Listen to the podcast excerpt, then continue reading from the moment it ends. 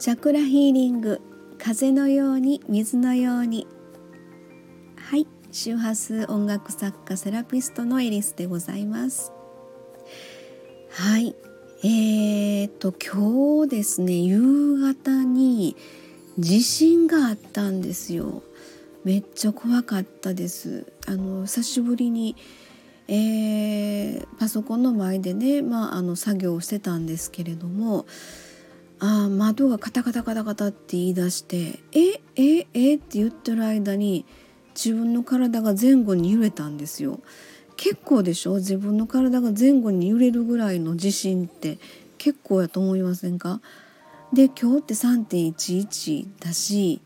わあなんか嫌だなと思ったんですけどあの震源地私兵庫県三田市に住んでるんですけどね。あ震源地は兵庫南東部ということで結構近かったんですよね。でここで震度3でした。で震源地は4点マグネチュード4.2とかなってたかな。っていうことでまああの割とですねちょっとうわっと思いましたね怖って一瞬思いましたねでも時間10秒うん20秒も揺れ揺れるっていうのはカタカタ言ってなかったかなと思うんですけど。なんかあのあれあれあれえー、えー、みたいな感じ。でちょっとしばらくあのじーっとしてたんですね。前後に揺れながら。そしたら収まってその後何もなかったのであよかったって思って。まああの家族にね 家族の LINE のあの家族のあれがあったのであるのでそこに「今地震やったけど大丈夫?」みたいな感じで送ってあの誰も何も気づいてなかったみたいなんですね。はい、えー、そんな感じででまああの夜はね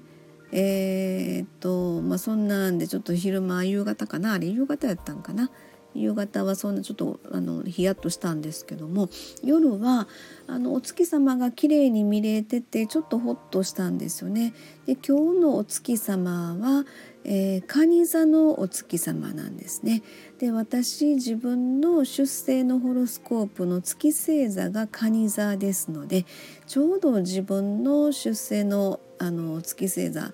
と同じ位置にいるということでそのタイミングの時っていうのは月が私の、まあ、心に寄り添うというのかそんな感じでちょっとホッとするようなねそんな時間のタイミングになるんですけども本当に今夜のお月様見てあなんかホッとするというかすごい綺麗に見れて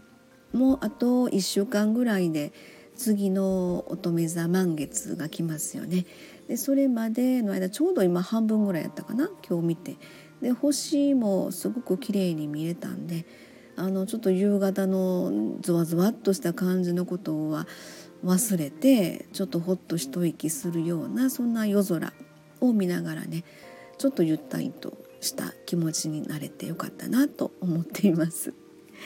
はい、えー、そんな感じで、えー、今日は3.11でねやっぱりいろいろ思うところがありますけれどもあのー、漫画家の辰木亮さんが書いた、えー、私が見た未来」っていうのをご存知でしょうかね。えー、2025年の7月にあの大災難がやってくるっていうあの夢を見られてそれが、えー、阪神あ違う違うの東日本大震災の何十倍ものあの大津波みたいなそんな夢を見られてそれが結局あの東日本の時もそれを予言したのではないかというようなそういった漫画が、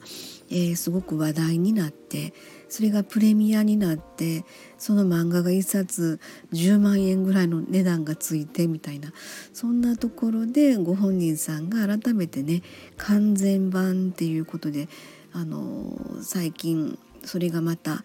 えー、本がね新しく出てたのがありましたので実は私それ買って読んだんですけれどもそれを読んだ時にやっぱりそのあの南海トラフとかねいろいろ言われてますけどそんなところの問題ではないぐらいのすごく、えー、大災害ではなくて大災難っていうふうにあの言い方にもなってるというところですごくやっぱりそういったねあの災害とか、えー、防災のねそういったところの普段からの心構えっていうのを改めてねやっぱり感じるところなんですけども今日本当に震度3の、えー、地震がちょっと揺れたぐらいでちょっとあのドキドキしてしまった自分がいるので本当にあのちょっと日頃のそういった防災グッズみたいなことを本当にもう言ってるだけではいけないなっていうことをね2025年の7月に大災難が来るっていうふうなことがこの漫画でね、まあ、辰木亮さんっていう漫画家の人が夢で見られた、えー、それがですね本当に来るかどうかはわからないんですけどもやっぱり一つの自分の心のあの安心感っていうのかなそのために今日みたいにちょっとそのドキドキするようなことがあるんであればあの常日頃日頃からねそういった防災グッズっていうのはやっぱりちゃんと準備しておかなきゃいけないなっていうふうにすごく思った今日でございました。はい、えー、皆様はそういった防災グッズとかね、えー、常日頃から準備されてるんでしょうかね。はい、私は今日本当にそういったところで大事だなっていうふうに思いました。はい、そんなところで今日は終わりたいと思います。ありがとうございました。